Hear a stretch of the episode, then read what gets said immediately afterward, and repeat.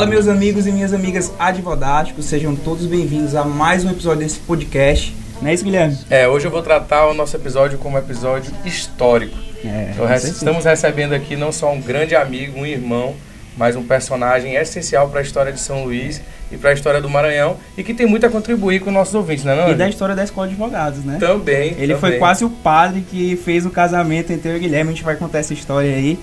É, o nosso convidado de hoje é Duarte Júnior, advogado, atualmente deputado estadual, nosso amigo pessoal. Seja bem-vindo, Duarte. É um prazer, uma grande alegria, uma honra estar aqui participando desse projeto com vocês.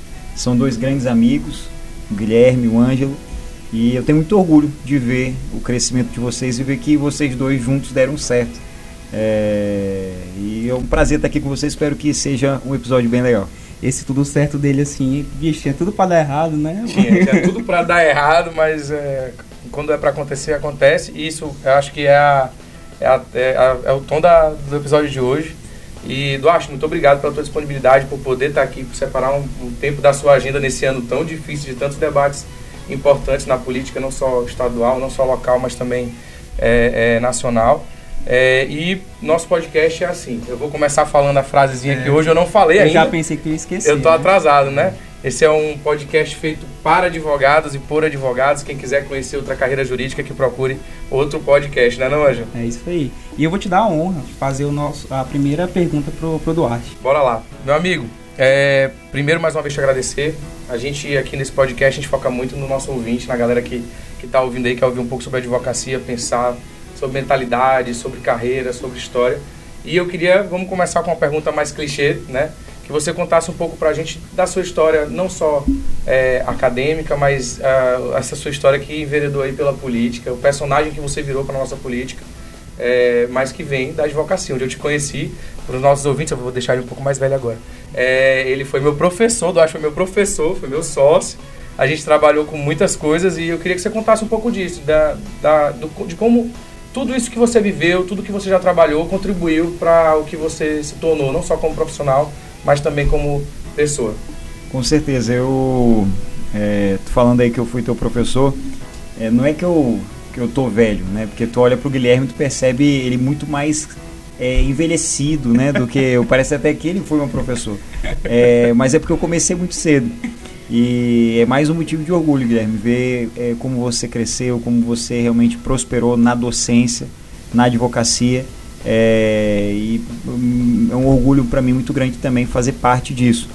E hoje eu estou na política, estou deputado, mas a minha profissão é a docência, eu sou professor, sou advogado. E eu nunca imaginei, por incrível que pareça, nunca pensei, nunca sonhei na minha vida assim em disputar uma eleição. É, minha vida era totalmente fora da política partidária. Claro que na universidade, centro acadêmico, participava desses movimentos, mas nunca imaginava ser candidato a vereador, deputado, prefeito, enfim. Nunca imaginei isso porque eu tinha, eu tinha muito medo disso. É, sempre busquei me preparar mesmo ao máximo para poder é, é, garantir justiça, é, garantir direitos. Por isso que eu é, busquei fazer o curso de Direito, uh, mas disputar a eleição não imaginava, em hipótese alguma. Uh, e o medo se dava em razão da falta de fé e de esperança das pessoas na política. Não é à toa que você pode fazer uma enquete para os ouvintes, para quem está acompanhando, é, se não bater 100%, a maioria das pessoas não acreditam quando escutam um político falar. A política ela tem perdido a sua, a sua credibilidade por causa de muitos políticos. Então tinha muito receio de andar na rua e alguém falar, poxa, tá ali um mentiroso, tá ali um corrupto. Então eu tinha muito receio disso. É, depois que eu me formei, fiz pós-graduação em gestão pública na UEMA, mestrado na UF em políticas públicas, o governador Flávio Dino, no dia 4 de novembro de 2014, me chamou para presidir o PROCON. E para os meus alunos, aquilo ali foi uma vitória muito grande, porque muitos ouviam eu falando sobre o que o PROCON poderia fazer, sobre a teoria do direito do consumidor na prática. Uh, e graças ao trabalho que a gente fez no PROCON, fez depois no Viva Cidadão, o governador Flávio Dino me chamou e falou assim, cara, tu tem que ser candidato, tu tem que disputar as eleições. E eu fiquei assim aterrorizado, até porque eu tinha para disputar as eleições que sair mais cedo do PROCON. E aquilo ali era uma realização de um sonho meu. Não é que o meu mestrado em políticas públicas na UFMA era análise da atuação do PROCON no período de 2010 a 14. Uhum. Em poucos meses a gente conseguiu bater todas as metas e transformar o PROCON num órgão respeitado. E eu refleti, pensei, pensei bastante e eu me lembrei é, de uma passagem é, de um jurista, pastor norte-americano, Martin Luther King, que ele diz assim: quando os bons se calam, os maus governam. O problema não está no silêncio dos bons, está no barulho que os maus fazem. Uhum. E essa essa vontade de entrar na política, mostrar que ela pode ser diferente, foi que me fez ter coragem de entrar e Deus, o povo do Maranhão foi muito bom comigo, porque sem apoio de nenhum vereador, sem apoio assim de liderança de nenhum prefeito, a gente conseguiu ter uma votação histórica. 65.144 pessoas no domingo saíram de casa e votaram em mim para deputado estadual. A maior votação da história que um deputado teve na cidade de São Luís. Fui votado em 207 municípios. Então foi algo realmente assim muito gratificante, né? E esse foi o início da, da minha vida na política. Depois veio campanha para prefeito e agora nesse ano pré-candidato a deputado federal. É, eu, acho, eu acho muito legal uma, uma observação que o Duarte fez aí e que tá, vale não só para advocacia, mas também para qualquer carreira que você vai fazer, na verdade, qualquer objetivo que você tenha, né? É, e a gente repete isso várias vezes. Todos né? episódios, né? Que aí você precisa estar disposto a enfrentar o processo, a passar pelo processo, não é fácil, mas teve um, um, episódio aqui que, que trouxe uma frase, essa frase depois eu usei nas minhas redes sociais, eu tenho usado ultimamente, que às vezes quando a pessoa está tá, tá dedicada a vencer, nada, nada vai impor derrotar ela. E eu acho, eu acho isso que tem que ser, tem que ser algo que você tem que ter com mentalidade para tudo.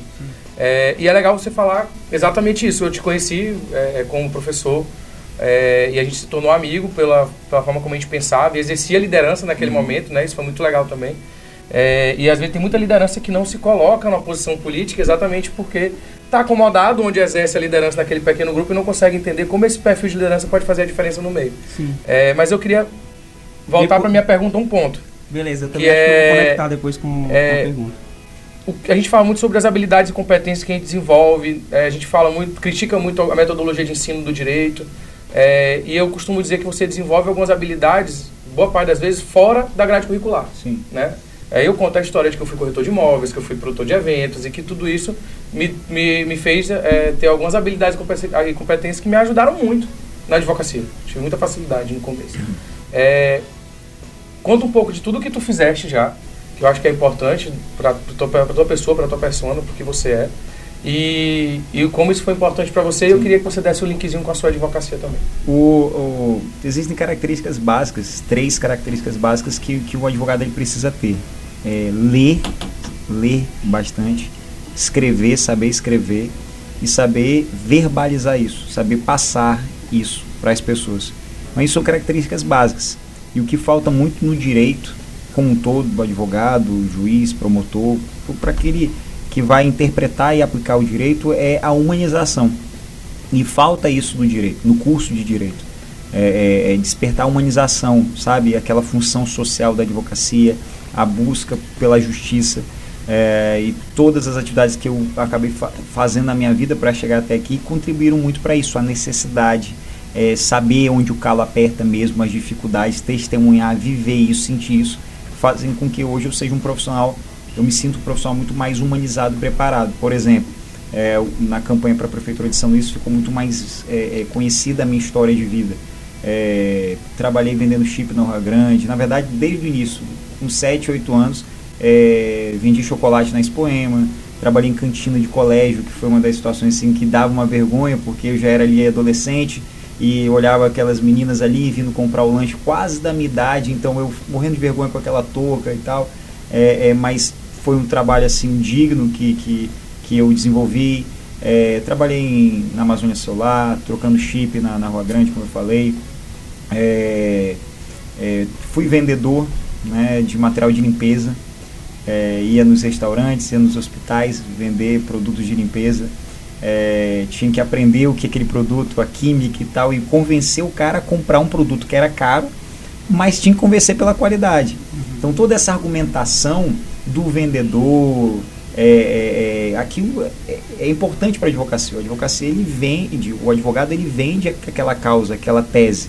É, e às vezes não é nem a tese mais correta é, do ponto de vista legal, mas é, ela é bem argumentada, que é um exemplo, rol exemplificativo da INS, está tendo uma discussão agora se vai ser considerado taxativo, taxativo, ou exemplificativo. Tem pessoas que defendem, eu fiz um case na minha na sala de aula com os meus alunos de direito do consumidor, e eu fiquei muito orgulhoso, porque eles defenderam a tese do rol taxativo de modo que eu, em um dado momento da aula, estava me convencendo. E, e, e, eu fiquei muito orgulhoso com aquilo, porque eles, eles se prepararam bem e souberam vender bem a tese. E depois, alguns alunos vieram falar no meu ouvido, Arte, pelo amor de Deus, eu fiz um esforço tremendo para fazer isso. eu não acredito nisso. É, eu, aí que eu fiquei mais orgulhoso, porque eles conseguiram fazer isso. Então, todo esse conjunto de, de fatores da, da festa, trabalhamos vendendo cursos, congressos, excursões, festas caloradas. Foram atividades que eu fiz quando na época da faculdade para poder pagar a minha faculdade. É, fui palhaço em programa infantil, é, é, aquilo ali foi, foi um momento da minha vida que eu era muito tímido, muito tímido, câmera, luz, assim, eu não, não tinha a mínima condição de fazer e foi, uma, foi algo necessário para poder ajudar em casa, mas que é, foi algo que me melhorou, me amadureceu como pessoa, porque eu jamais conseguiria falar olhando para uma câmera.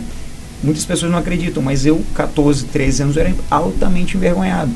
Então, o que eu posso falar para as pessoas que estão acompanhando? É não importa o que tu faça, se decide fazer, faz com amor, faz com carinho, faz com dedicação, porque aquilo vai ser bom para você e vai ser bom para quem precisa do teu serviço. É, nunca faça nada pela metade. Ou tu te entrega 100% ou não faz, porque as pessoas precisam sempre do teu melhor. Uhum. E quando tu faz realmente com amor, você consegue é, é, desenvolver um bom resultado para aqueles que esperam por esse trabalho, por esse serviço. Perfeito. É, Duarte, eu te conheci, tu já era gestor do Procon uhum. e do Viva, né? E tu fez uma, uma gestão muito grandiosa, de muitos resultados. É, o pessoal até que não é do estado do Maranhão não deve conhecer, mas foi assim algo que teve um impacto muito grande, né? De políticas públicas. E eu lembro Imperatriz que quando eu estava no ensino médio, eu precisei tirar a identidade, né? E aquele antigo Viva que tinha lá na Dogival, é, cara, a gente tinha que chegar lá às 5 horas da manhã, para eu acho que antes, 4 e meia, 5 horas, para conseguir tirar. E em pouco tempo, em pouco, em pouco mais de seis meses, um ano, esses dois órgãos eram outros, né? É, e sim, essa parte da tua vida é muito interessante, mas eu queria puxar um pouquinho antes. Sim. É, eu, eu sei um pouquinho assim da tua história que o professor Flávio Dino foi teu professor, né, na hum. faculdade. É, e tu falou que ele, logo que ele assumiu o governo, ele te chamou.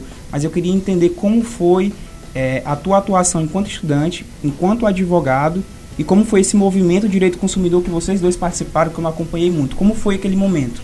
É, na verdade, o, o, direito do consumidor era algo que no, no, início da faculdade muita gente não se interessava. Falava assim, olha, vai pelo direito administrativo, tributário, porque isso dá dinheiro.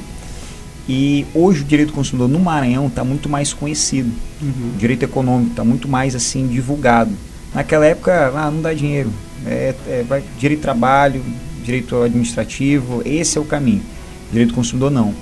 E eu fiz aquilo que eu falei agora há pouco. É, busquei fazer aquilo que de fato eu, eu amo, que eu me identifico, que eu acredito. É, eu me lembro que um determinado momento da minha vida eu estava estudando várias doutrinas de direito do consumidor. Meu Deus, por que, que eu estou estudando isso? Por que, que eu estou aprofundando conhecimento sobre isso? Eu já, já sei muito, né? É, e eu estudava pensando exatamente em materializar isso na prática. Porque no direito há essa grande dificuldade, a teoria e a prática. Uhum. É, e o Flávio Dino, é, ele, ele, identificou isso em sala de aula e identificou isso também de modo prático quando me deu essa oportunidade. E um dia já depois, agora, depois que eu saí do PROCON, a gente conversando, ele falou assim, quando eu fui candidato a prefeito de São Luís, Duarte, na hora de formar a equipe, se tu vê alguém com sangue nos olhos, com vontade de fazer, dê a oportunidade, porque o resultado vai ser positivo. Porque ele não me conhecia profundamente. Não conhecia meus pais, como vocês sabem, não sou filho de político, é, me conhecia superficialmente. E ele acreditou num cara que estava doido para poder pegar o Procon e botar para resolver. É, e para enfrentar desafios, como por exemplo, citou agora é, Imperatriz, ali foi uma polêmica terrível. É, a classe empresarial não queria que a gente tirasse o Viva de lá, porque era importante para aquele comércio local, mas o atendimento era ruim. As pessoas chegavam lá 3 horas da manhã, eram atendidos, é, minto, chegavam às 8 horas, da, às 20 horas de um dia, dormiam na porta, E no dia seguinte, lá para as 10, 11 horas da manhã, que elas iam ser atendidas.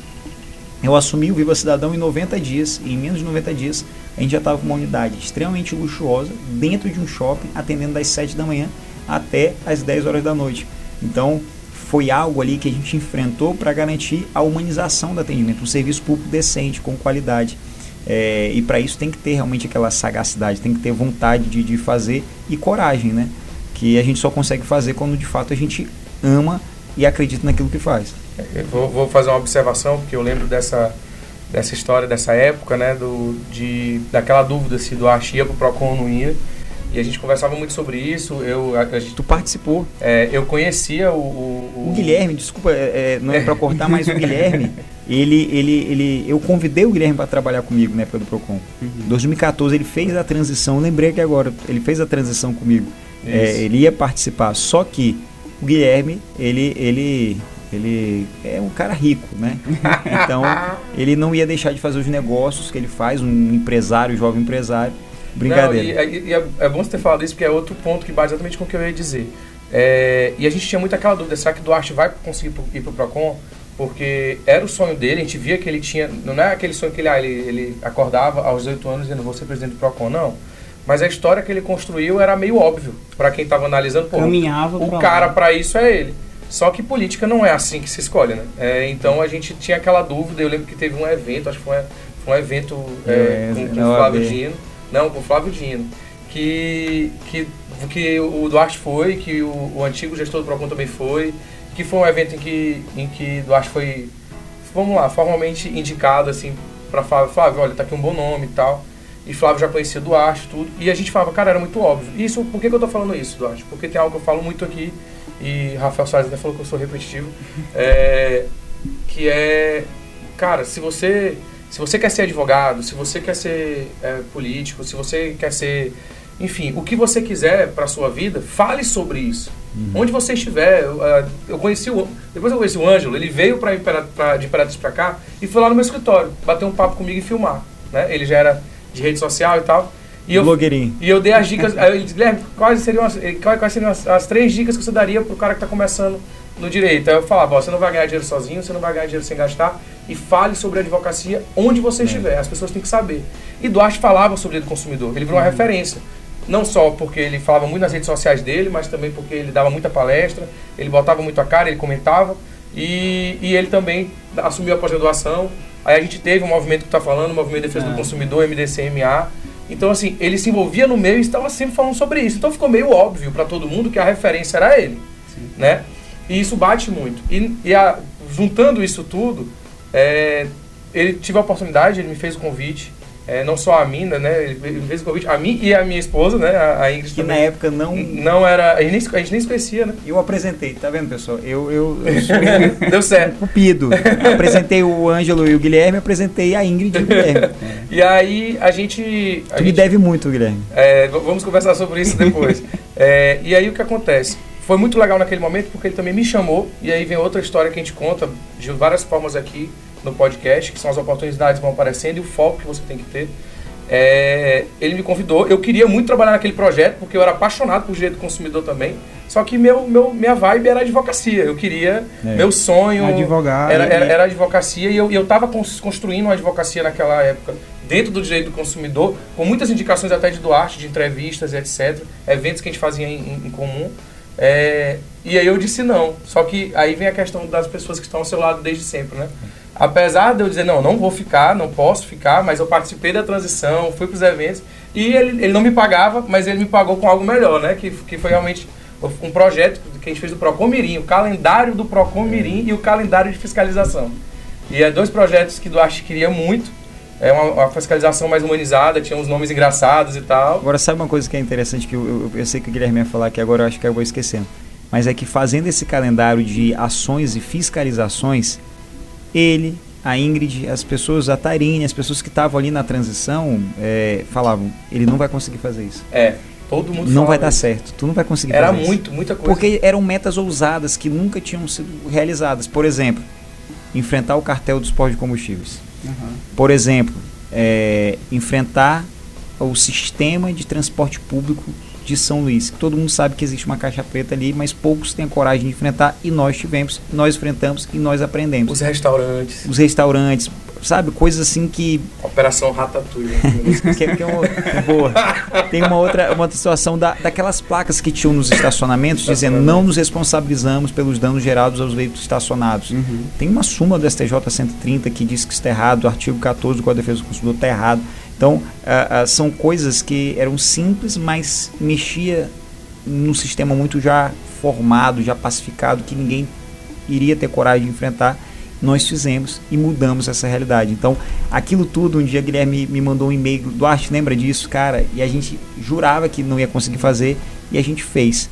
É algo realmente muito gratificante que traz muito isso que tu está falando. É o foco.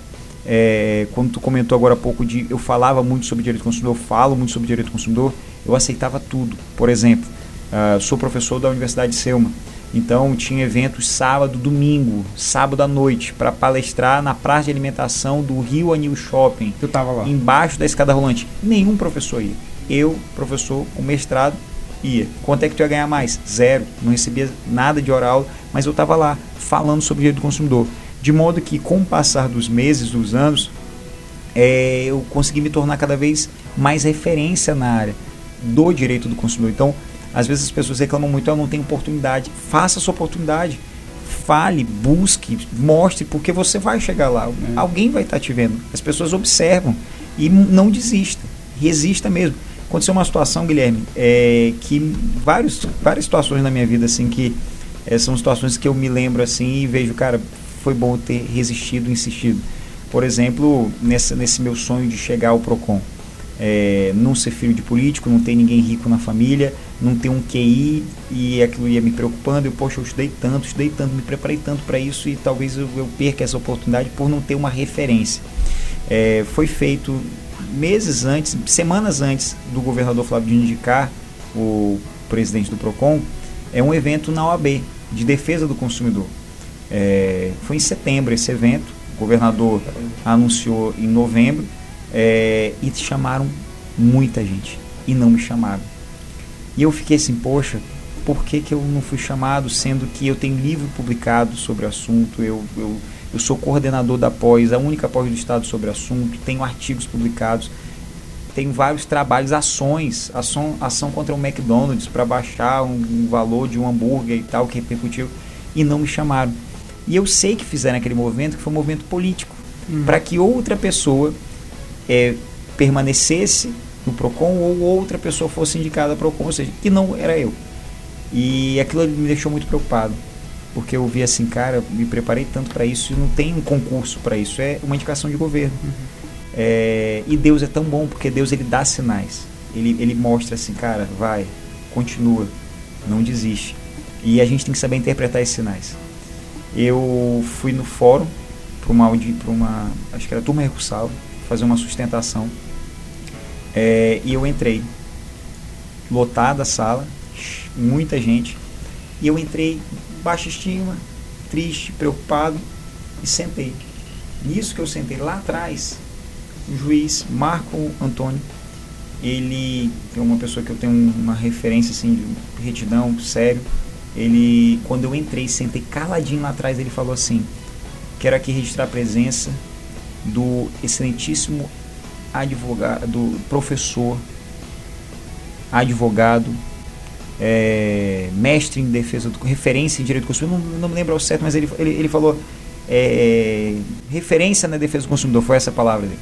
Uhum. registrar a presença do advogado, professor e referência máxima em direito do consumidor do Arte Júnior. Quando ele falou aquilo, eu fiquei assim, eu nem sabia que ele me conhecia. Fiquei assim, meu Deus, ele sabe que eu existo. E ele me olha com respeito e eu admiro muito o trabalho dele. Então aquilo foi um sopro tipo assim, cara, se não for para ser, não importa.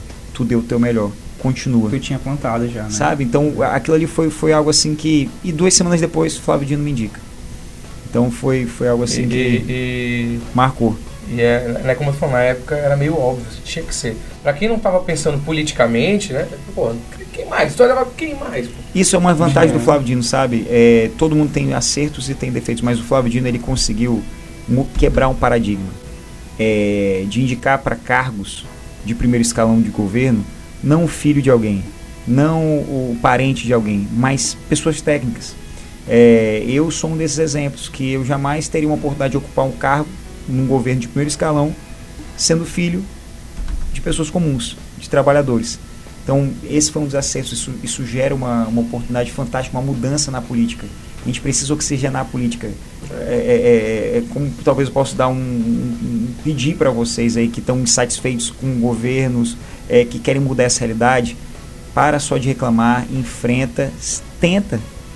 Só assim a gente vai mudar a política, deixando de passar o poder do pai para o filho, para o neto, se a gente ocupar os espaços, como Martin, Martin Luther King disse, né? Quando os bons se calam, os maus governam. Então, vamos enfrentar e vamos tentar mudar. Participar. Show de bola. Cara, é, Duarte, eu lembro de uma vez a gente estar tá conversando nessas tuas visitas à Imperatriz, na época que eu morava lá, é, que a gente, papo vai, papo vem, aí tava falando de estudo, preparação e tal. Aí tu, tu falou, eu, provavelmente tu não lembra, falou assim, cara, é, eu já estudei tanto que hoje eu quase não tenho tempo de estudar, eu só aplico, eu só executo. É, eu queria saber como é tua, como foi tua preparação, né? Eu sei que também tu já viajou para os Estados Unidos e tal para visita em universidade. Eu queria a tua experiência com o estudo, é, porque assim, a gente está falando com estudante, a gente está falando com, com os advogados que estão nessa fase ainda de se preparar para ter um espaço no mercado. O que, que tu poderia dizer de experiência tua? Na verdade, quando tu tem uma base sólida, é, tudo fica mais fácil. Eu, eu tinha um, eu sou meio neurótico com organização, para quem acredita em signos.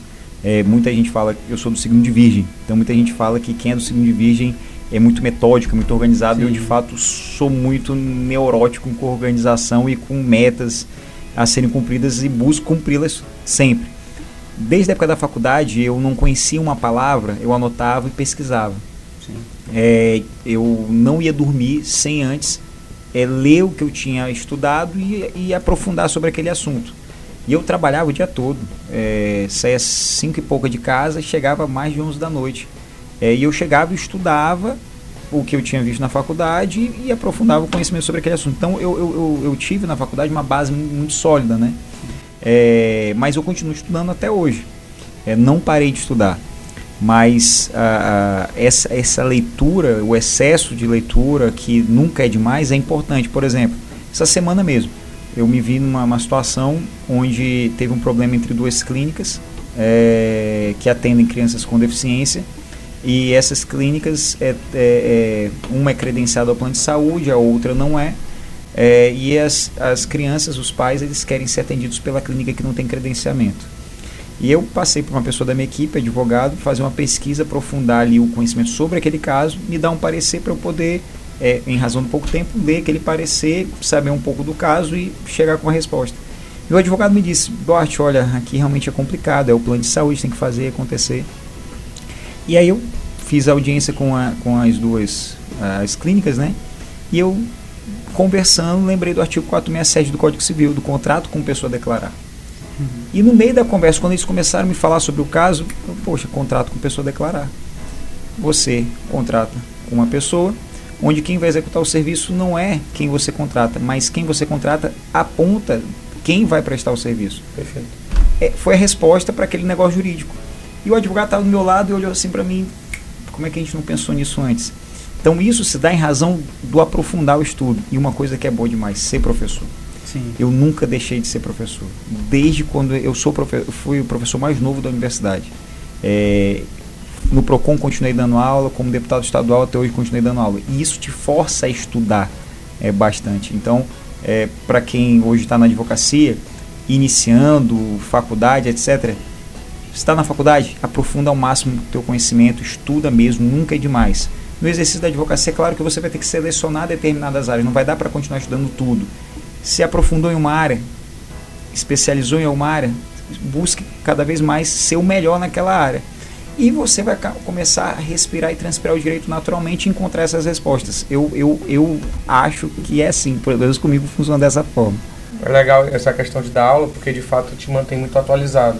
Sim. É, e eu... a melhor forma de reter conhecimento, né, o uhum. aprendizado, é, é ensinando e, outras sim. pessoas. Né? E, é, e é, o, é o desafio. Você está em sala de aula, Tu, tu não sabe o que teu aluno vai te perguntar, tu não sabe a dúvida que o cara vai trazer. Tem aqueles que querem só desafiar o professor, mas isso tudo te gera raciocínio rápido, você se sente desafiado, você acaba, até por precaução, quem não gosta de estudar, até por precaução, tá dando aula, vai estudar por causa das situações da rotina da sala de aula.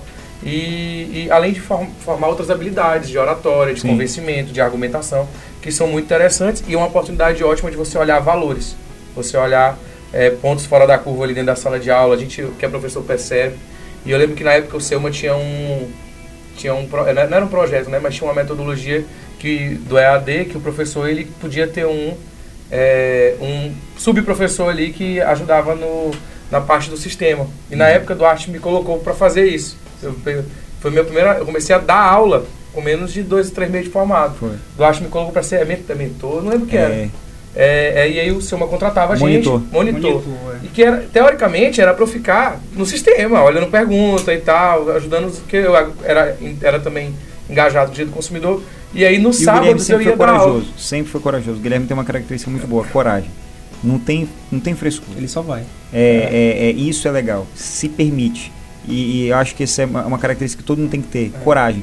Guilherme, fala sobre isso, te prepara, pum, vai lá e faz por isso que ele começou rapidamente a dar aula. Quando, quando eu vejo, ele já estava dando aula numa outra instituição. É, foi, foi, foi, engraçado, duas situações, e um dia desses até a Tarine me lembrou de uma. É, a gente estava. Ele me chamou para ser monitor, era só. Eu odeio mexer com tecnologia, você sabe disso. É, mas não, vou lá porque, enfim, é jeito consumidor, e na época tu estava escrevendo livro, é. e eu estava te ajudando também e tal. E aí eu, não, vamos, vamos. Aí foi meu contrato, foi meu primeiro emprego, vamos dizer assim, né? Meu, foi um contrato com o seu, ele pagava e tal. E, e aí no sábado, que Duarte dava aula para as turmas no sábado e eu ficava só na parte. Aí um dia ele teve algum problema e falou, Guilherme, tu não quer ir lá não? Aí eu, bora, eu vou. Aí eu fui dar aula no lugar dele, né? Aí ele foi, chegou no final, eu acho, ele teve um problema, lembro o que foi. E aí eu, eu fui pra lá e fui dar aula no lugar dele. Eu fui dar aula, pô, uns alunos ali mais velhos do que eu, né? Aí eu fui dar aula, por quê? Porque eu já tinha uma certa bagagem de do consumidor, o tema era algo, era ética, na verdade, era ética, do consumidor. E aí, é, depois disso, teve uma situação de você aproveitar as oportunidades. A gente fala muito isso aqui. É, de um evento no Premier no hotel que era hum. sobre jeito imobiliário. Não sei se tu lembra disso. Sim. Aí Duarte falou, Guilherme, tu vai ser o palestrante. Falei, pô, jeito imobiliário, eu era corretor de imóveis. Falei, cara, eu vou ser crítico pra caramba. E na época tinha uma decisão de um desembargador daqui, que era de uma imobiliária, né? Que, que era de corretor de imóveis também, que era totalmente contrário ao que de fato acontecia ali na vivência, no dia a dia. E eu era do jeito consumidor, né? Uhum. E aí eu, eu, fiz essa crítica, e era um desembargador, que tinha acabado de virar desembargador, vindo da advocacia, e que era também corretor de imóveis. E aí ele julgou, teoria e prática. Aí ele julgou. E no que ele julgou, tinha, eu peguei vários precedentes dele julgando de uma forma que não era assim que acontecia nas vendas. Eu e esse desembargador, a gente vivia a, a, o dia a dia. Só que estava ali contrário, o direito não estava não estava refletindo né? É, o, o que ia acontecer de fato. E aí eu levei, a palestra foi só sobre esses julgados. Então, assim, foram, foi uma oportunidade, de fato, tem que ter coragem. Mas é, o mais importante, bicho, tem que aproveitar as oportunidades, né? E o mais legal dessa palestra, que, como é que a gente vê que o resultado da palestra foi positivo, foi boa, é que terminou a palestra dele, todo mundo foi falar com ele. Foi. Várias pessoas foram lá falar com ele, pô, mas isso acontece comigo e tal também, não sei o que, não sei o que.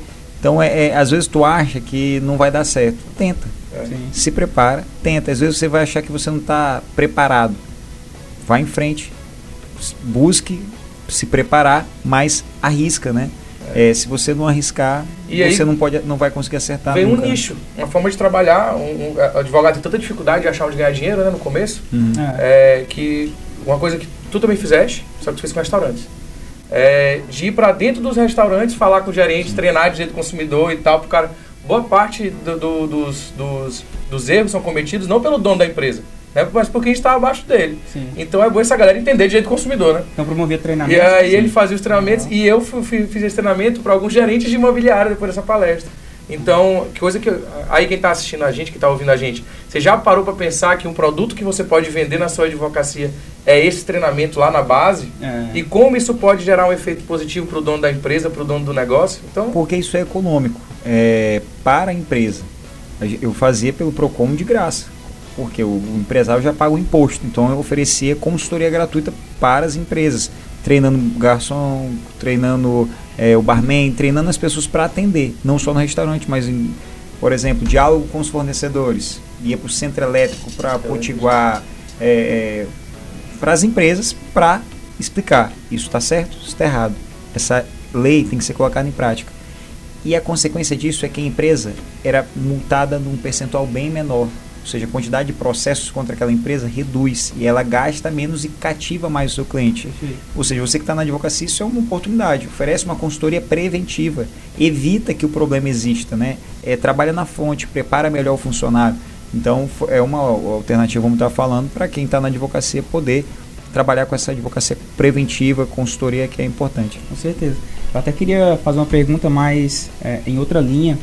É, tu teve um trabalho de. Enfim, tu falou aqui que, pô, aparecia uma palestra do Arte Tava. Qualquer lugar que fosse, né? É, tu falava sobre direito do consumidor até tu se tornar referência de direito do consumidor no Maranhão. É, mas no momento em que tu se tornou gestor do PROCON, né? É, assumiu as pastas, cara, era impossível passar um dia sem te ver nas redes sociais. Não tinha como, Guilherme. Ele tava de algum jeito no perfil dele, no perfil do Procon, no perfil de pessoas próximas. E eu queria te perguntar, porque hoje é um momento na advocacia que se fala muito sobre posicionamento digital. É aquela história de mulher, da mulher de César. Ela não deve ser só honesta, ela deve parecer honesta. Sim. Então muita gente é muito bom, entende do assunto, mas não está aonde as coisas estão acontecendo hoje em dia, Sim. que é na internet. E eu queria te perguntar como foi que tu observou isso. Eu tenho certeza te conhecendo que não foi uma coisa que, é, que aconteceu do nada, tu é um cara que estuda muito, é um cara que está é, buscando formas de, de, de melhorar teu trabalho e tal. Em que momento tu descobriu é, o poder das mídias digitais é, e melhorou teu marketing assim de forma exponencial? Todo dia a gente vê na, na rede social. É sensibilidade. Uhum. As, antigamente, por exemplo, uh, Hitler Hitler, para falar com 10 mil, 20 mil, sei lá, 50 mil pessoas, ele tinha que ir para uma praça pública e toda aquela mobilização para falar para 50 mil pessoas. Hoje em dia, qualquer pessoa tem na palma da mão dela o poder de falar com o dobro de pessoas que Hitler falava. Sim. É, então, muita gente não se dá conta para isso. É, na faculdade, ainda como professor, eu fazia revisão uhum. escrita e falar com meus alunos, olha, hoje 10 da noite vai ter revisão. E mandava revisão, dicas, olha, tal, do Dica, que é dica do Duarte, tal, isso cai na prova, não sei o que, e tirava dúvidas. E todo mundo engajava, falava, perguntava. Quando eu entrei no serviço público, tive a coragem de ousar e de ser criticado por pessoas que hoje me copiam. Uhum. Que hoje fazem TikTok, por exemplo. Mas eu fiz isso em 2014, 2015, quando todo mundo achava que era ridículo fazer e eu era o primeiro a fazer. Era tudo mato. É, era tudo mato. é, e, e, foi dando muito certo, porque as pessoas precisam disso. A, a, o gestor público, o servidor público, ele é empregado das pessoas, ele precisa levar essa informação para as pessoas. E o PROCON é um órgão é, que trabalha com orientação. O, a, o prisma é orientar o consumidor para que ele se torne maior e principal fiscal da relação de consumo. Como eu vou conseguir falar com 10 mil, 50 mil pessoas ao mesmo tempo? É, é, é, fazer com que a mensagem chegue, rede social. Perfeito. E aí comecei a fazer vídeo, comecei a fazer dicas, é, comecei a filmar as fiscalizações para a pessoa ver o que é errado e como tem que ser, qual é o certo, para poder também é, é, educar o empresário, para aquele empresário, na hora que está vendo aquela fiscalização naquele posto de combustível, ele fala assim, oh, vou me acertar aqui, vou me corrigir, senão vai vir multa e eu não quero isso para mim não é, restaurante, qualquer estabelecimento que seja. Então as redes sociais teve que ter, confesso a vocês, muita coragem, porque eu fui muito criticado também. Uhum. Assim como muita gente adorou, muita gente, algumas pessoas criticaram. E claro que aquilo no primeiro momento te preocupa, mas se tu parar, respirar, tu vai chegar à seguinte conclusão que eh, algumas pessoas te criticam, pelas mesmas razões que outras te amam e te amam muito. Então o segredo é tu seguir teu coração e fazer aquilo que tu acha que é certo. É, se errar, corrige e avança. Mas não mude a tua essência por causa de ninguém. Exatamente por isso. Algumas pessoas vão te odiar, te criticar pelas mesmas razões que outras vão te adorar e te amar. É, é, tem dois pontos sobre isso que eu queria.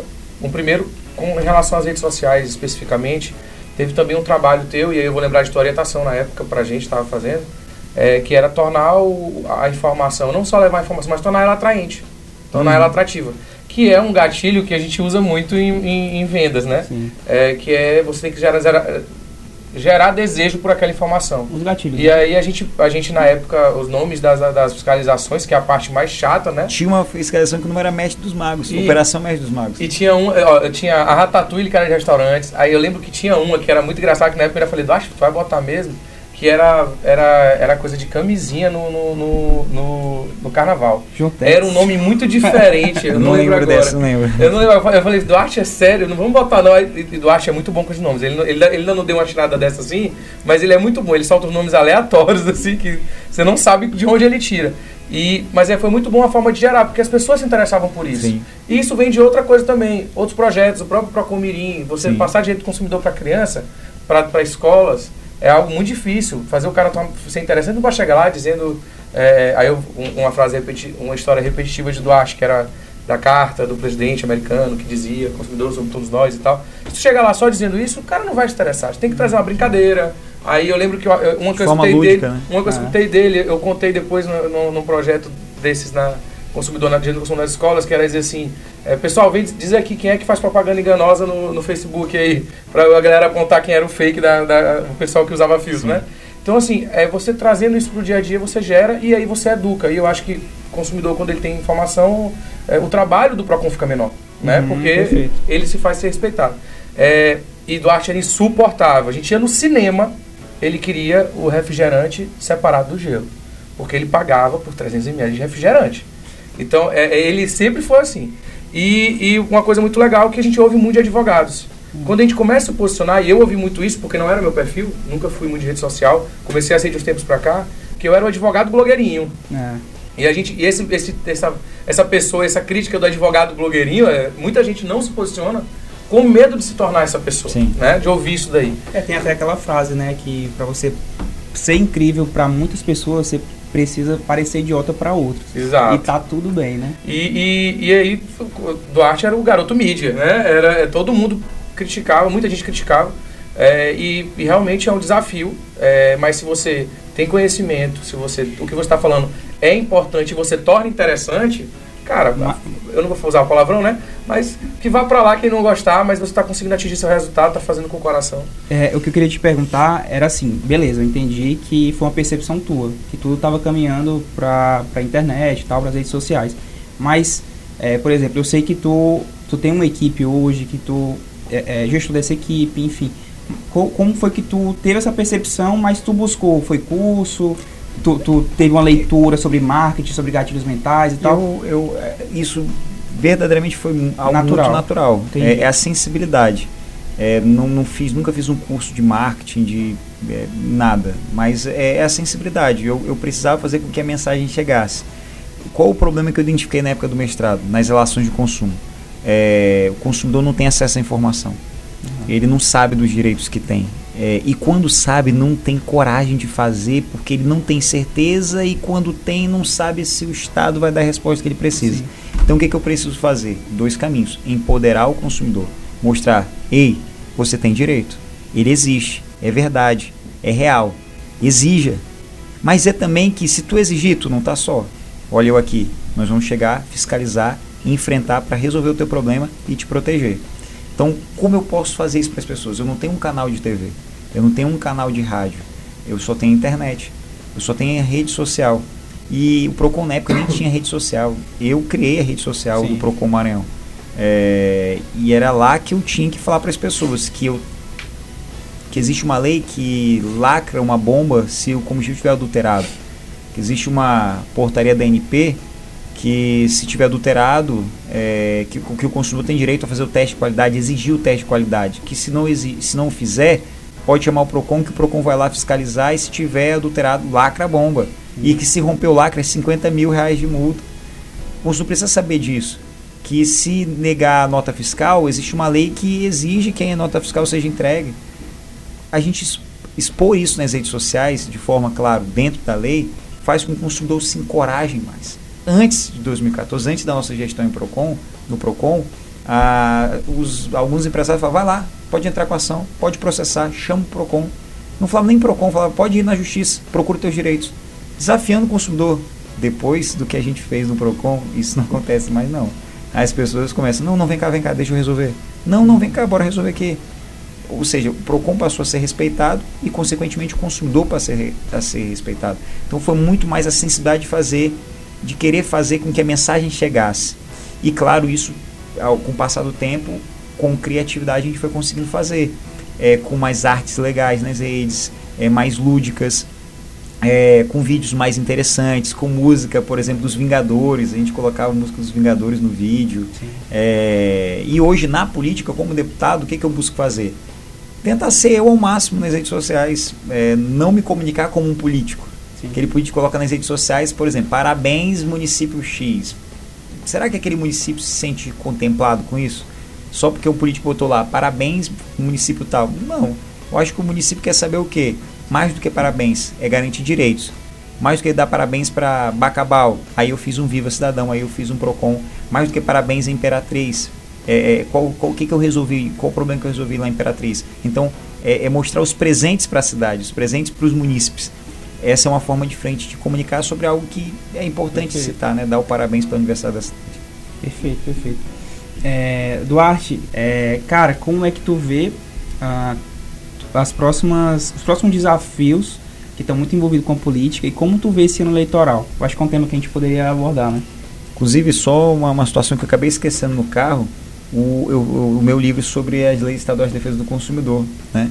É, é, se pudesse até pedir aqui, se puder, tá, tá, tá, tá, na minha mochila, se puder trazer a mochila, por favor. Que aí é só para eu mostrar que o pessoal não, pode, não posso perder essa oportunidade, acabei esquecendo. Não esquece de fechar, pelo amor de Deus, viu? Por favor. Mas é, sobre essa questão eleitoral, é, hoje sou pré-candidato a deputado federal. Não, não esconde ninguém que eu tô com um frio na barriga terrível. Porque eu sei hoje o sabor da vitória e sei também o sabor da derrota. Sim. Nós ganha, só disputei a eleição duas vezes na minha vida. Em 2018 a gente conseguiu ganhar a eleição, uma votação tremenda.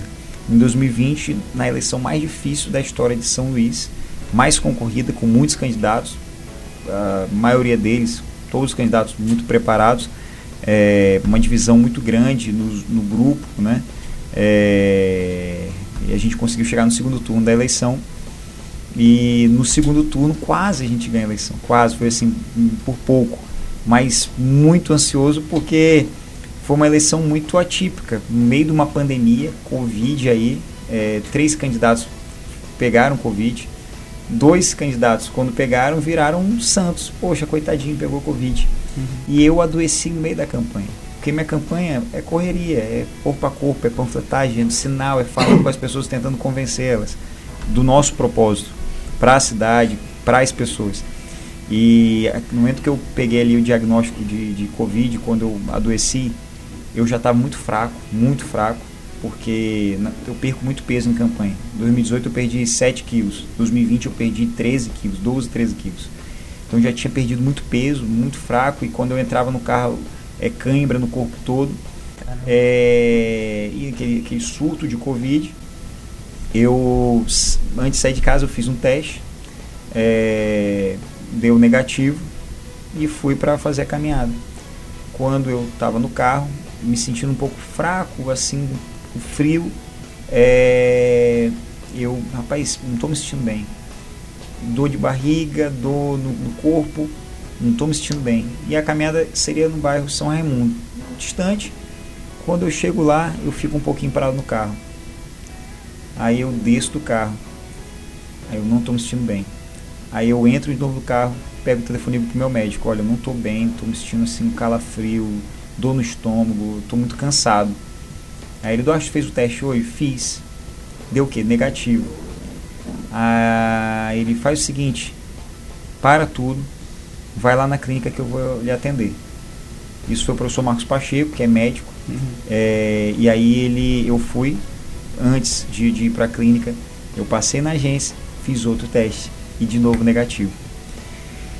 É, isso foi o tempo dele ir para a clínica.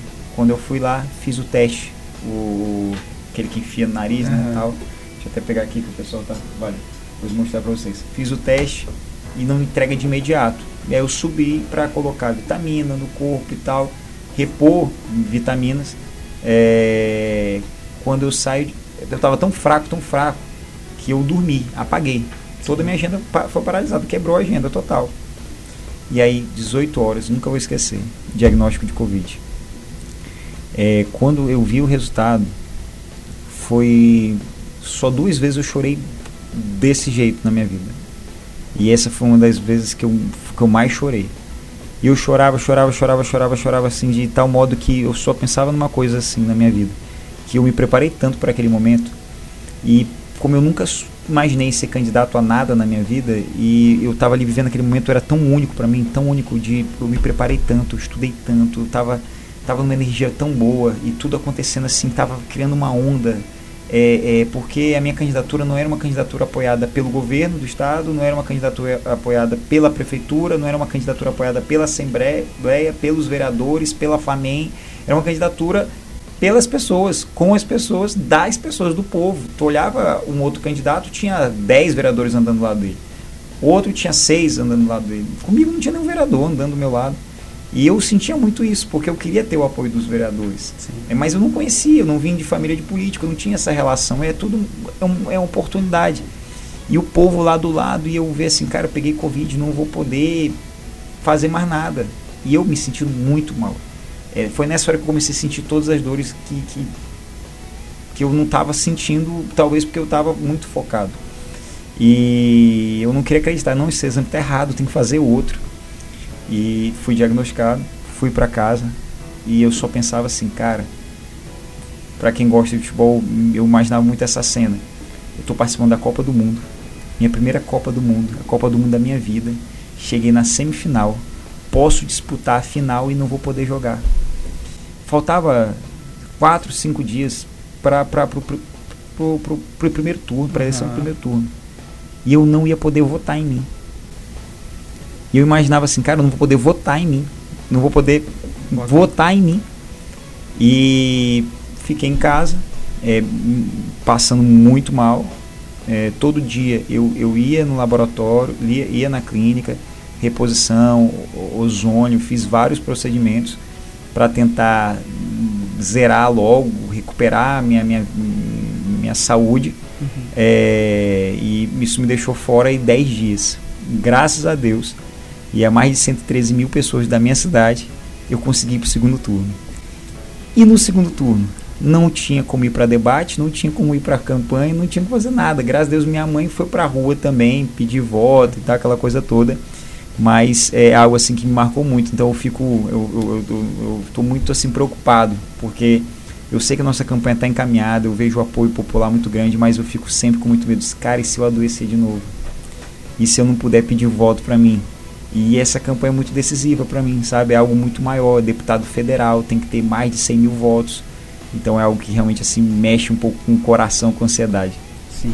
Caramba. E como é que você vê essa, essa polarização aí nacional, já que a gente está vendo aí, é uma, a gente está caminhando para uma campanha bem polarizada, né, nacional e até aqui na nossa região também. É uma campanha que vem aí de pós-pandemia, em que os discursos estão bem mais adaptados né, a, a, isso tudo que a gente viveu. E eu vejo uma campanha diferente. É, desde a última campanha presidencial, a gente tem visto um crescimento muito grande do uso das redes sociais. Sim. Né? É, até pela forma como, como o atual presidente fez aquela campanha. É, como é que você vê isso? Como é que você vê as redes sociais nessa campanha aí e essa polarização? Ainda mais, concordo contigo, é, é uma outra liga, né? Você está indo aí para um debate mais nacional, é, é em caso de, de eleito, né, é, você vai entrar aí no debate mais nacional, você vai ter teu foco vai ser vai, vai se ampliar, né? Uhum. Maranhão, tudo vai estar continuar sendo sendo sua terra, mas como é que você vê essa esse, esse debate em âmbito nacional, essa polarização? É um debate que, que as pessoas têm que participar mais e participar de forma mais consciente, porque essa, esse ano a, a campanha política, tanto no âmbito nacional quanto estadual, vai ser altamente polarizada é, é, como Flamengo e Vasco, é. como Sampaio e Moto. É, é, é, é, de fato é uma divisão muito clara. No âmbito nacional, bolsonarismo e o Lula. Lula e Bolsonaro. Você não consegue vislumbrar uma terceira via? Não, não. Tem sincero, ali né? uma terceira, uma quarta via, mas são, são variantes das duas primeiras. É, é, mas é exatamente isso. Lula de um lado, Bolsonaro do outro. É, no, âmbito na, no âmbito estadual, é um desdobramento. De um lado está o grupo do Flávio Dino, que tem ali o Brandão, que é o candidato dele ao governo. Do outro lado, tem um grupo que, na minha visão, representa é, é, tudo aquilo que eu não acredito, é, tudo aquilo que eu vejo como algo que a gente tem que excluir da política: a traição. É, se, se traem aliados, é, o que não vai fazer com quem não conhece? Por exemplo, no segundo turno das eleições, o hoje senador Everton Rocha é, declarou apoio ao Braide, que é o atual prefeito de São Luís que foi contra ah, o Flávio Dino, que é quem ajudou ele hoje a ser senador. É, o Braide, que é o maior opositor que hoje o Flávio tem, que é contra o Flávio, não aceita ajuda do governo do estado por uma questão de birra, pirraça, prefere que as pessoas sofram do que é, se unir para resolver problemas. A política, na minha visão, é a arte de unir, agregar pessoas diferentes para resolver problemas comuns. É, então, Roberto Rocha, por exemplo, do mesmo modo, fazia parte desse grupo e depois de eleito simplesmente rompeu por algo assim que eu diria é, pequeno, mais por uma questão pessoal. Então, é, há, obviamente há essa, essa polarização que a gente tem que estar tá mais participativo com o conteúdo. A, a, gente precisa entrar na política, não necessariamente sendo candidato, mas a gente precisa entrar no debate, é, no debate e fazer defesas de forma concreta e fundamentada. Não é, ah, eu voto em A porque, porque sim. Não. Por qual razão você é contra isso? Por exemplo, no âmbito federal, eu não posso defender um presidente que defende é, a mercantilização do ensino. Eu não posso defender um presidente que defende cobrança de mensalidade em instituições públicas, em universidades públicas. A gente não tem que cobrar mensalidade em instituição pública. A gente tem que garantir mais recursos para que a instituição pública, as universidades federais, estaduais, elas possam ter condições de ensinar mais e melhor. É, eu não posso defender um governo que é contra uma criança com deficiência a estudar numa escola com crianças neurotípicas. Por que essa segregação? Quer dizer que uma criança com síndrome de Down, uma criança com autismo, ela não tem o direito de aprender, não tem o direito de estudar? Ou a gente vai conservar pessoas em bolhas? Porque quando a gente sai por essa porta, a gente encontra, por exemplo, uma pessoa com deficiência, uma pessoa sem deficiência. A gente encontra um cadeirante, a gente encontra uma pessoa com deficiência cognitiva. E essa convivência com o diferente, por vivermos uma sociedade de diferentes, é importante para quem é deficiente, é importante para quem não tem deficiência. Então, com fundamento, eu digo porque eu sou contra o atual governo. E não porque eu prefiro o vermelho, eu prefiro o verde, eu prefiro o amarelo. Não. A gente tem que aprofundar o conhecimento do porquê e outra coisa, tolerar as diferenças. Não é porque você vota num outro candidato, um candidato diferente daquele que eu defendo, que você vai ser meu inimigo. Pelo contrário, é defender a tese, defender os fundamentos, mas respeitar as diferenças. Duarte, mas assim, fora a polarização, né? Qual que tu acha que deve ser a tônica do debate político esse ano? Econômico? É, só para te dar exemplo, é, esse ano todo mundo fala que o Congresso não funciona mais, né? É, que os debates importantes, as reformas, ninguém mais fala nada, porque todo mundo está preocupado em se eleger. Mas, é, é, para a forma como o Brasil está caminhando, a, a, dificuldade econômica que a gente está vivendo, eu acho que depois de três anos, foi o, o, esse ano agora foi nesse primeiro trimestre, a gente conseguiu crescer, né, depois de muito tempo. Qual é, tu de, qual que tu acha que deve ser a tônica do debate político a nível nacional? O que, que precisa ser feito para realmente o Brasil entrar no trilho do, do crescimento? A gente precisa conhecer, sobretudo, a essência dos candidatos, de quem você quer para lhe representar. Porque existem muitos que defendem o combate à corrupção, mas fazem pior, que se de fato, de fato se corrompem. A gente precisa de é preciso fortalecer as instituições de justiça, as instituições públicas. A gente precisa priorizar aquilo que de fato é importante. A gente vem de uma pandemia que agravou a crise financeira, a crise Sim. econômica e eu acho que a, a, a, o principal é garantir que as pessoas tenham mais acesso àquilo que de fato é prioridade: saúde, educação, oportunidade, geração de emprego e renda. É isso que é importante. Isso é fundamental. as, as outras políticas são importantes, mas existem questões prioritárias, como eu disse, saúde, educação, geração de emprego e renda. E a gente só vai conseguir alcançar isso no âmbito nacional se a gente tiver um governo com credibilidade um governo que dialogue com qualquer outro país, é, com o mercado internacional e consiga atrair investimento. E não um governo que seja a instabilidade de pessoa, que gera, que vai para a internet, fala alguma coisa que faz com que a bolsa caia. Então, é, a gente precisa de estabilidade. A gente precisa focar aquilo que é prioridade. E para isso, somente conhecendo de fato a essência de cada um desses Tu acha candidatos. que um eventual governo Lula seria mais estável para o Brasil? Eu acho que nesse momento, nesse momento, é, é uma, a melhor alternativa para o país. É claro que existem pessoas é, que defendem uma terceira via, mas como eu disse, essa, as terceiras vias que hoje se apresentam, porque não é só uma terceira via, é, elas são desdobramentos da, do, dos dois candidatos que se apresentam como principais, o Lula e o Bolsonaro. Eu acredito que na defesa da democracia, na defesa das instituições de justiça, na defesa é, é, é, das políticas públicas de educação, de saúde, nesse momento eu vejo como a melhor posição. É legal é, esse debate, assim, falar isso de forma aberta. Que não é perfeito. É. Porque ninguém é perfeito. É, eu, é, eu tenho como qualquer outra pessoa tem, né? Que de fato essa polarização, esse Vasco e Flamengo, é, é, um gosto do brasileiro, né? A gente gosta desse, dessa polarização e nossos políticos, em sua maioria, sabem utilizar isso muito bem. É, e esse, esse o que Duarte está falando da gente aprofundar e conhecer a essência, os projetos, né? É, o histórico de cada um, tudo. É interessante porque a população tem que ir atrás disso, porque não vai vir de lá para cá, porque a, a, o debate político ele é vazio, não é um debate é, em sua maioria não é um debate qualificado, não porque as pessoas não sejam qualificadas, Sim. mas é porque você prega para o teu público. Então o brasileiro ele gosta da polarização, te gosta dos clássicos. E aí acaba que o, não vem esse debate Cara, com essa, A essa experiência informação que eu tenho isso. é quando eu vejo, né? Tipo assim, não é nem a nível profissional, mas familiar.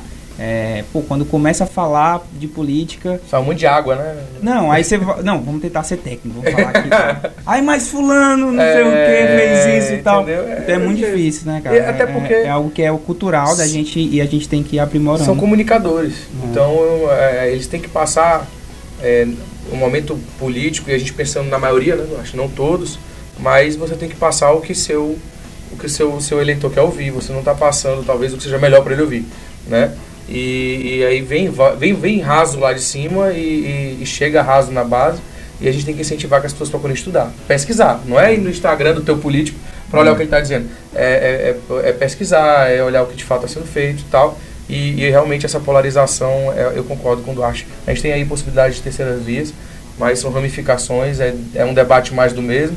A gente vivenciou isso tem pouco tempo, de que boa parte dessas terceiras, quartas, quintas vias é, é- é o famoso boi de piranha, bota lá para dividir voto, etc. Então, é, é, eu acho que o debate político vai ficar nessa tônica mesmo de Vasco E assim, só, só para complementar e finalizando esse assunto, é, é muito preocupante o que está acontecendo com o país. A gente está falando do que, que o país precisa. É, saúde, educação, geração de emprego e renda. E só gera emprego e renda e garante saúde e acesso à educação pública com qualidade se tiver estabilidade. Se a gente tem um Isso é presidente da República, o chefe do Poder Executivo, brigando com o Supremo, brigando com, a- com o Congresso, como é que vai ter harmonia entre esses poderes e como é que alguém que está lá fora, vendo essa confusão toda, vai botar o seu dinheiro aqui? Sim. Vai pegar o seu dinheiro e colocar no país que está essa confusão toda. É complicado. Um presidente que, def- que, de- que é contra a vacina, que não estimula as pessoas a se vacinarem, que coloca dúvida na cabeça das pessoas, insegurança na cabeça das pessoas, que tem um ministro da educação, gente. Saiu, claro, mas tem um ministro da educação que a- a- fala abertamente que criança com deficiência não tem que estar dentro de uma escola ah, com pessoas neurotípicas que não têm deficiência, porque vai atrapalhar, que isso atrapalha o ensino, pelo amor de Deus. Se coloca no lugar de um pai que sonha que o seu filho tenha só a oportunidade de ler, de aprender, é, se coloca no lugar, é, é, é, se coloca viva nessa sociedade onde a gente não vive numa bolha, gente. A gente tem que ser mais tolerante, sabe? A gente tem que saber identificar uma pessoa com deficiência e saber é, lidar com isso. A gente só vai saber lidar com o diferente se a gente aprender isso na escola, em sala de aula, vendo uma criança que tem alguma deficiência e falar, meu filho, aquela criança ela tem deficiência, ela tem essa dificuldade, você precisa ajudar, seja solidário, seja justo. Se a gente fa- estimular as crianças neurotípicas a agirem assim, a gente vai viver num país muito melhor. Eles, como adultos, agirão também. É, eu acho esse tema sensacional para a gente fazer um podcast só para discutir essas políticas Ah, é públicas legal. desse tipo de coisa. É, bom, tá- até pelo, pelo adiantado aqui do nosso tempo, é, eu vou fazer uma pergunta que a gente sempre faz aqui no, no podcast, é, é, acho, puxando um pouco aqui para a nossa rotina aqui da advocacia. é, sobre habilidades e competências, que você já falou algumas que são importantes. Eu acho É. que ficou faltando uma. Tu falou ler muito e capacidade de oratória. Aí tu acho que tu tinha Não, e de, com- de se comunicar. É. capacidade de verbalizar comunicar, isso, é- verbalizar. Então são duas. Essas são as duas. Ó, ler, gostar de ler, ler bem, é, é, escrever e a oratória, Ah, verbalizar, perfeito, né? perfeito. Falar Poder isso de- isso é poder de convencimento, né? de persuasão, É, de sa- saber vender, né? Saber vender tua tese. A gente- Cara, e a gente trabalha muito isso na escola. Demais. né? Acho que a boa parte da nossa plataforma está muito focada nisso, né? Prospecção e, e vendas. A gente trabalha os gatilhos mentais. Uhum. é, a gente trabalha o funil de vendas, né? A gente olha muito é, a advocacia nessa vertente mais negocial, mais empresarial. Uhum. Todo mundo fala que advoca- advogado não pode vender e a gente está sempre falando que advogado tem que vender o seu serviço. É, isso, isso é, isso é, é interessante porque a- o Ângelo falava isso de mim e, e eu vou passar isso para ti também, que tem gente que faz isso de forma intuitiva, né? Mesmo você É. ter estudado isso. Sim. E, quando você para para estudar, você, cara, mas eu fiz isso em tal, tal vez. Eu lembro que uma vez você justificou porque que era do arte do Procon, né? Que é, pô, é meu principal trabalho. Como é que eu não vou usar isso para Ah, falar meu nome? Pô, é, é- é meio óbvio, né? É, por mais que você perseguir por isso, mas é porque tu tem trabalho para falar, né? Na verdade, É a perse- sorte. perseguiram, isso foi a campanha de prefeito, perseguiram porque era o que fazia a pessoa reconhecer o quão bom gestor eu fui, porque é, eu estava disputando a eleição contra um candidato que tinha perdido nas eleições anteriores. Uhum. O Bride ele perdeu para Edivaldo. Então ele já era conhecido por 98% das pessoas em São Luís. E eu era conhecido apenas por 30 e pouco, 35, 38% das pessoas. Então eu precisava primeiro me apresentar para depois pedir o voto para as pessoas. E aí foi feita uma pesquisa qualitativa e as pessoas bo- botavam minha foto assim falavam, ah, pois esse é, o, esse é aquele rapaz do Procon, né? Faz gente boa. Ele resolve. Uhum. Fui lá, ele resolveu, ele me atendeu, ele mesmo me atendeu, ele presidente atendeu. Ah, eu vi ele no posto, eu vi ele fazendo aquilo. Pô, esse é o menino do Procon. Ah, pessoa do Arte lá do Procon. Ah, do Vive e tal. Então, as pessoas me conheciam como o cara do Procon. E quanto mais eu falasse que eu era aquele cara do Procon que fiz tudo aquilo que de fato eu fiz, não é invenção, a gente fez, Sim. é, mais elas poderiam se convencer que eu poderia resolver os problemas da cidade, que de fato iria. não todos, mas a gente ia resolver muita coisa. Por exemplo, não ia ter greve de 44 dias, maior greve da história do transporte público, não ia ter greve dos professores, porque ao invés de fazer como o prefeito fez, de fazer um vídeo criticando o professor, chamando o professor de vagabundo, por isso estava querendo entrar em greve, eu ia buscar dialogar, porque eu sou professor. E eu sei que quem é professor não busca ser professor para ganhar dinheiro. Se for querer ganhar dinheiro, vai fazer outra coisa. Mas é professor porque ama. Quem trabalha com educação trabalha por amor. Como diz Paulo Freire, é impossível falar de educação se não for com amor.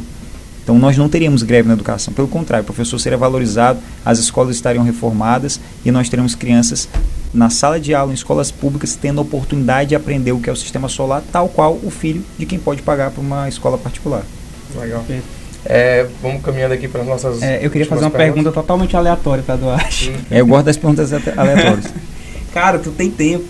O que, que tu gosta de fazer quando tu tá com tempo livre? Olha, hoje em dia, é, eu gosto de estar com a muito mais colado com a minha esposa. Que eu não sei se vocês sabem, o Guilherme sabe, mas a Karen, nós estamos esperando o nosso primeiro filho.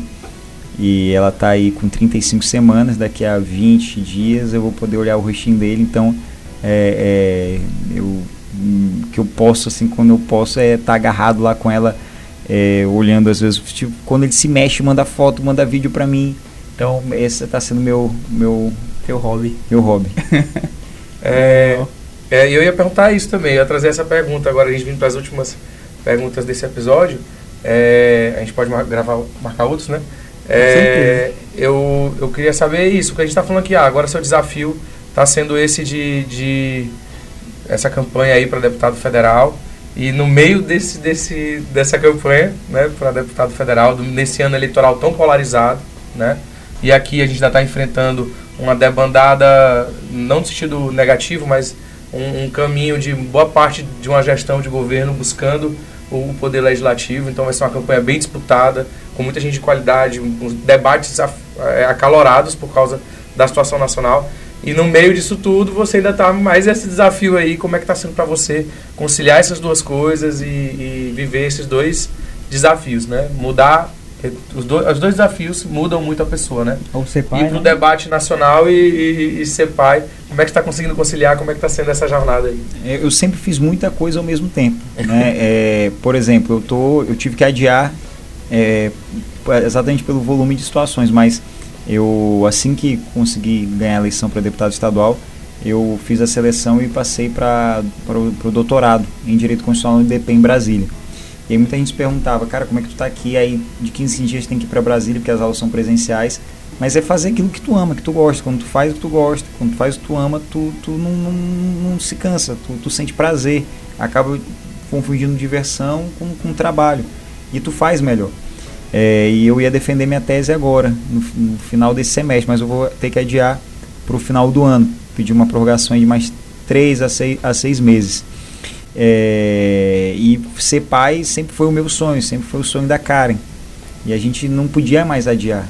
Quando acabou a eleição em 2020, eu não. Bora resolver. bora, bora, bora. Tá na, hora. tá na hora, pelo amor de Deus, porque eu quero ter três filhos. É. Eu e ela, a gente tem um. Nosso objetivo é três filhos. E para mim, tô, tô muito feliz da realização de um sonho. A gente é, planejou tudo, tudo direitinho, né? O dia, a época e tal, como é que ia ser. É, a gente acabou tendo uma surpresa, é, não é segredo para ninguém, mas em dezembro do, do ano passado a gente teve um susto, que tudo planejado, tudo bonitinho, mas a gente foi fazer um exame, a morfológica e acabou que nessa morfológica a gente identificou a translucência nucal aumentada, TN aumentada. E a forma como foi avisado pela médica pra gente foi a pior forma possível. Uhum. É, de que meu filho não, não ia viver, né? De que ela tinha identificado cinco casos daquele e que três a gravidez não, não vingou e dois nasceu e morreu logo após. Eu fiquei altamente desesperado, Karen também, eu peguei o telefone e, e consegui um contato de um médico em São Paulo e lá a gente foi fazer os exames.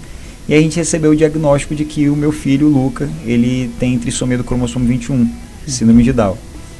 Não precisa nem falar o baque, o susto, o desespero. É, hoje eu já até consigo falar sobre isso sem se segurando, mas aquilo ali foi, foi um baque impressionante, porque uma semana antes desse diagnóstico eu tinha conseguido matricular uma criança com autismo no colégio.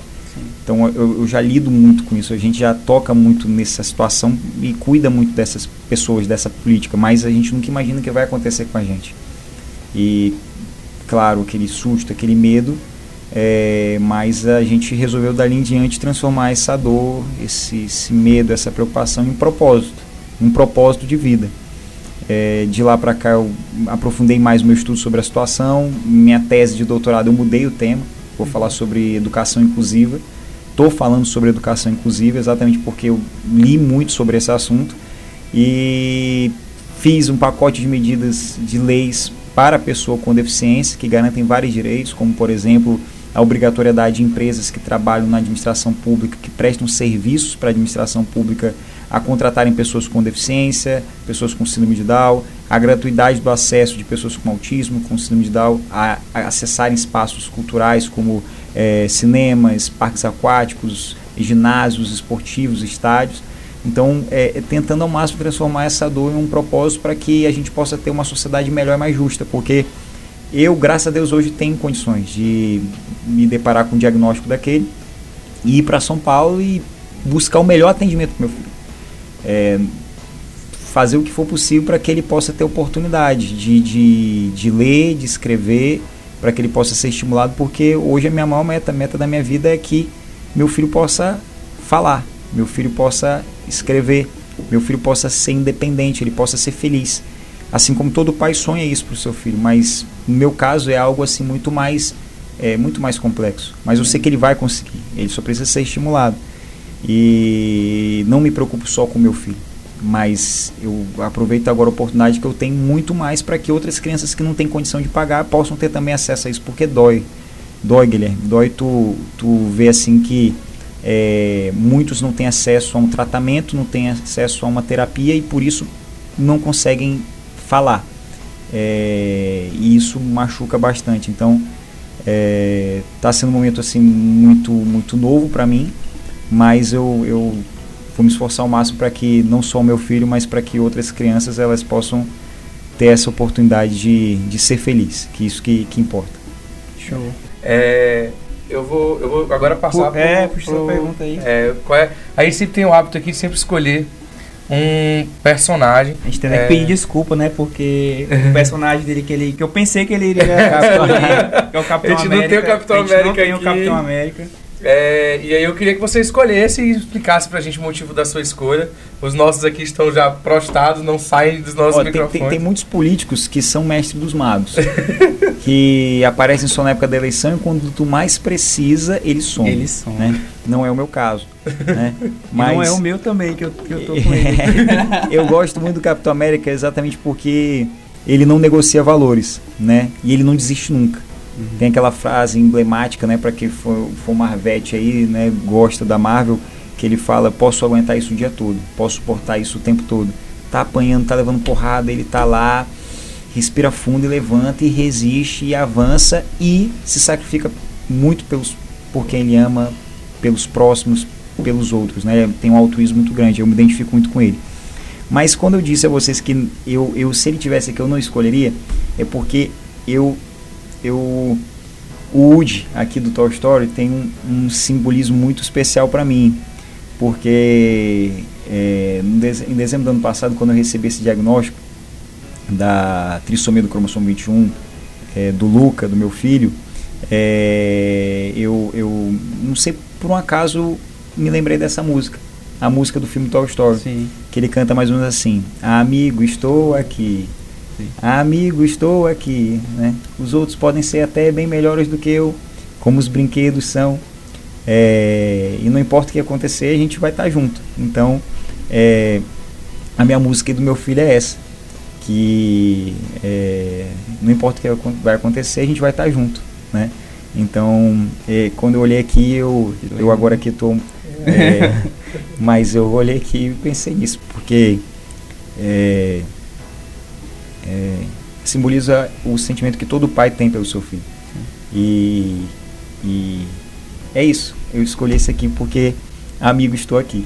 Né? E eu tenho certeza que daqui a alguns anos ele vai assistir isso aqui e vai, vai ter muito orgulho, do, é, do pai dele, como eu tenho muito orgulho dele. Amigo, estou aqui. é, é, é, é, difícil a gente. É Woody.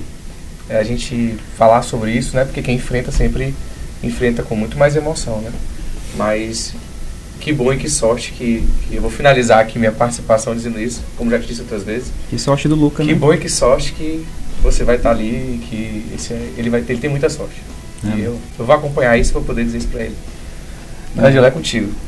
Cara, todo mundo emocionado aqui. Eu vou tentar. É, tamo junto. Continuar aqui o nosso podcast. Mas também a gente tem um hábito aqui, Duarte, é, de, de pedir assim, as últimas considerações para o nosso convidado.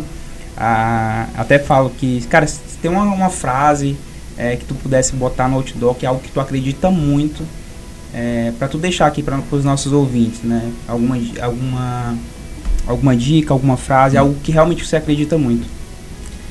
Mas tem várias frases, né? Mas deixa eu ver aqui. É, uma mensagem que hoje eu gostaria de, de passar para as pessoas é não percam a fé, não percam a esperança.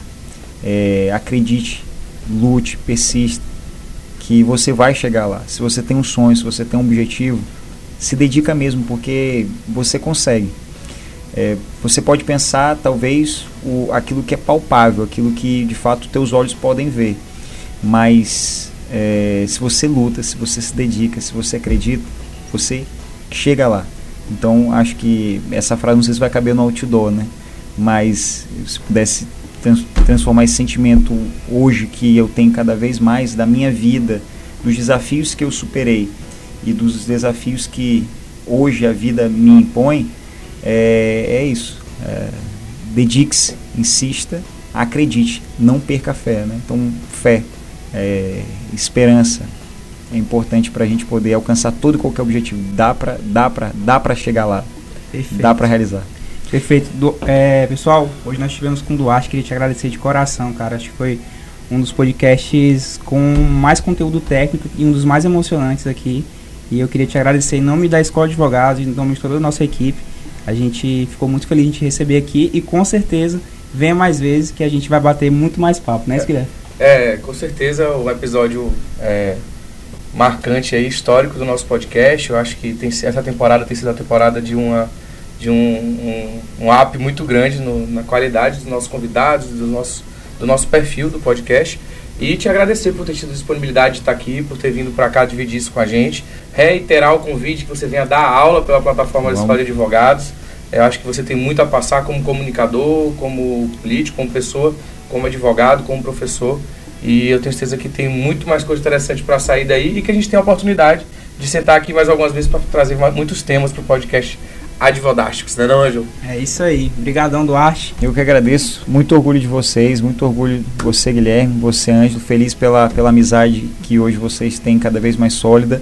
É, convidar vocês, é, ainda agora no mês de junho, a gente vai fazer o lançamento desse livro aqui, que é Leis Estaduais de Proteção e Defesa do Consumidor.